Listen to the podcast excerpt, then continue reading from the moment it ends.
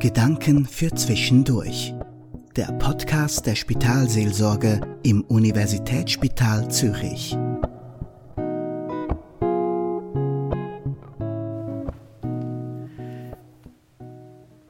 Mein Hausarzt ist ein Besonderer.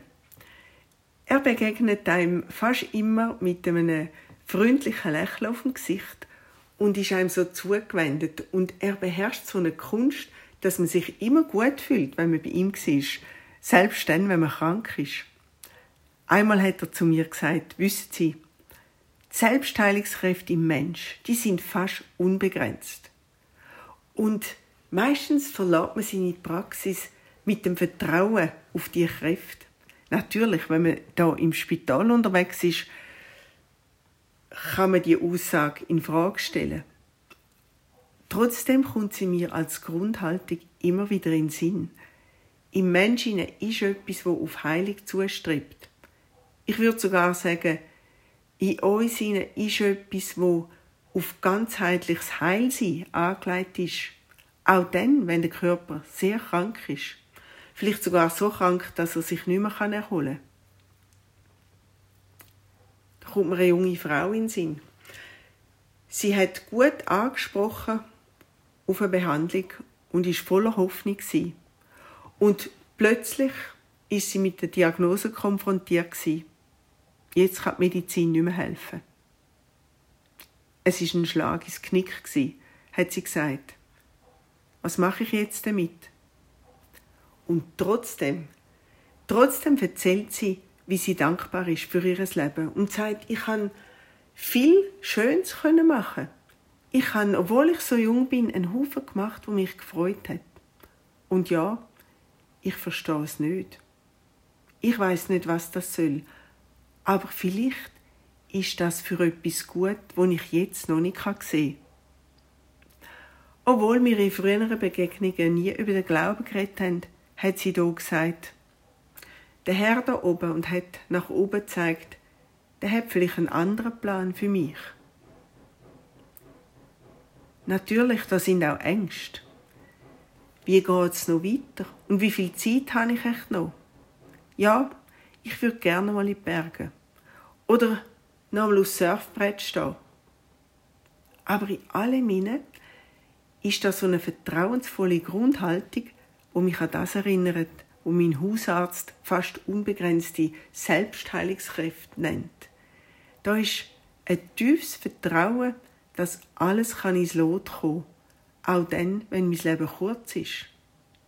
Da ist die starke Hoffnung, es ist okay, auch wenn es nicht okay ist. Da ist so ein Frieden, wo es Verstehen können übersteigt.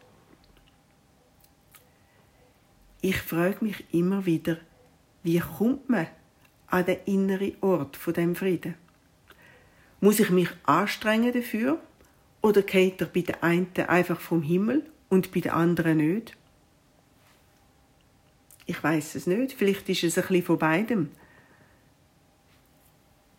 Kürzlich bin ich in Zürich in der Lichthalle Mag in dieser Ausstellung über die mexikanische Malerin Frida Kahlo Die Frida Kahlo hat wegen einer Fehlbildung von ihrer Wirbelsäule einen Teil von ihrer Kindheit liegend im Bett verbracht. Und dann ist sie noch mit 18 in einen schweren Unfall verwickelt und hat von dort an bis zu ihrem Tod mit 47 immer wieder viele Wochen und Monate im Spital verbracht. Sie hat unzählige Operationen gehabt, bis hin zu Amputationen. Sie hat oft nur liegen und ist von Schmerzen plagt Und trotzdem hat sie sich ganz am Leben zugewendet. Und sie hat liegend im Spitalbett angefangen zu malen. Unter einige von ihren Bildern hat sie den Satz geschrieben, Viva la vida, es lebe das Leben. Ihrem Tagebuch sind aber auch beide Seiten gewesen.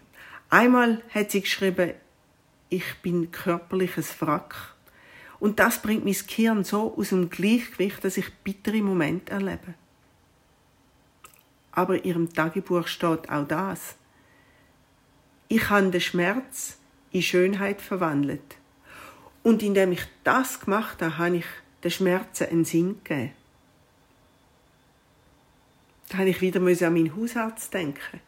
Die Selbstheilungskräfte im Mensch sind fast unbegrenzt.